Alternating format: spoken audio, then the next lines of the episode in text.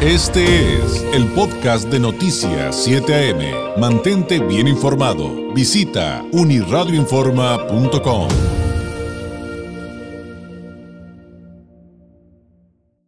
Francisco, ¿cómo estás? Buenos días. Muy buenos días, estimado David. Pues con el gusto de saludarte eh, y a ti, a tu mala audiencia, como cada martes, aquí con una pequeña falla técnica, pero ya eh, se resolvió afortunadamente. Oye, eh, interesante la visita de, Beatriz Paredes, a quien citas en tu entrega del día de hoy, intransigencia partidista. Sí, la verdad es que fue muy interesante. uno de los, pues digamos, íconos de la política mexicana, lo que es el siglo XX y, lo que va del siglo XXI. No había tenido la, fortuna de coincidir con la senadora y bueno, sabemos todos de, este enorme talento que tiene en la oratoria, de eh, pues su, su, amplia trayectoria política, diplomática, eh, particularmente en el ámbito legislativo, eh, su, su, su, experiencia es bastante amplia. Y bueno, esto me dio pie a hacer una serie de reflexiones en, en torno a los acontecimientos nacionales, eh, particularmente porque como sabemos, bueno, ya eh, se ha destapado eh, en sus aspiraciones por ser la banderada de la coalición opositora, que me llamó ah, particularmente la atención como ella no le llama coalición um, de oposición, sino de contención. Y pues así arranco mi, mi colaboración de esta semana eh, precisamente con, con, esta palabra que es contener, ¿no? Eh, contener es moderar una pasión, es evitar que se continúe avanzando en algo que se considera negativo y eh, bueno, así describió el origen de pues, esta coalición plural que se ha venido pues, tejiendo primero de facto, después ya de manera oficial eh, en la Cámara de Diputados en la Cámara de Senadores, particularmente de una manera defensiva y eh, pues qué es lo que defendía pues el Estado de Derecho, ¿no? Eh, no solo en cuanto a la pues, propia legislación, sí, sino también al cumplimiento del debido proceso legislativo que, como lo vimos hace unos días en el cierre de eh, periodo ordinario de sesiones, pues fue bastante desasiado. Han anunciado ya eh, pues algunas impugnaciones que se van a hacer, algunas acciones de inconstitucionalidad, precisamente porque pues no se cumplió con los pasos, se hizo de una manera atropellada, eh, recibiendo iniciativas eh, que ni siquiera fueron debidamente procesadas ante comisiones, eh, dictámenes que se votaron directamente en el Pleno eh, y una serie, vayan de, de, irregularidades, insisto, de, de, acciones bastante desafiadas que dejan mucho que decir, eh, particularmente por tratarse del Poder Legislativo, que es el responsable de generar las reglas de convivencia, convivencia social. Sí, la, la enorme responsabilidad que tienen los diputados federales, los senadores y también los diputados locales, por supuesto, eh, reciben eso. Ellos eh, ponen las reglas del juego, modifican las reglas del juego, eliminan las reglas del juego, eh, pero no estamos hablando de un mero texto o de, o de un, o de un documento escrito únicamente o de letra muerta sino de eh, las reglas van, insisto, a organizar a la sociedad y que van a procurar el desarrollo armonioso de los mexicanos. Entonces, bueno, pues la verdad fue muy interesante escuchar a, quien fuera la segunda gobernadora eh, a nivel nacional, eh, gobernó su estado natal, Tlaxcala, fue gobernadora allá a fines de los 80, ha sido senadora en tres ocasiones, diputada federal en cuatro, diputada local, eh, ha sido también subsecretaria de Estado en diferentes eh, dependencias, eh, la, embajadora de México tanto en la República de Cuba como en la República Federativa de Brasil. Entonces, su experiencia es bastante amplia y bueno, la verdad es que algo que sí me dejó un muy buen sabor de boca fue el escuchar cómo describía a, esta ciudad tan importante que es Tijuana. ¿no? Ella calificó a Tijuana como un milagro gracias al trabajo de los mexicanos. Particularmente hizo una gran referencia a los, a los eh, migrantes mexicanos que llegan a Tijuana, que son adoptados por eh, tierras baja californianas eh, y, y, y, y, teniendo su origen en otros estados de la República. ¿no?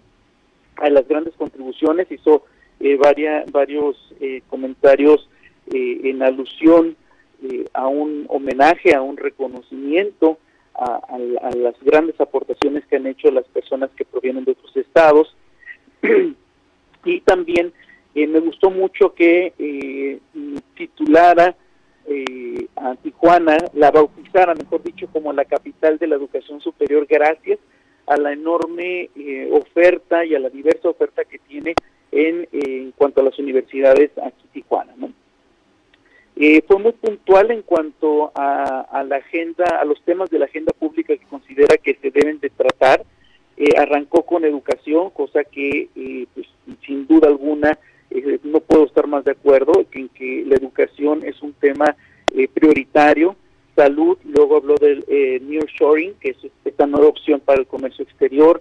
Habló de las fuentes de financiamiento y oportunidades que brinda el Tratado de Libre Comercio entre México, Estados Unidos y Canadá.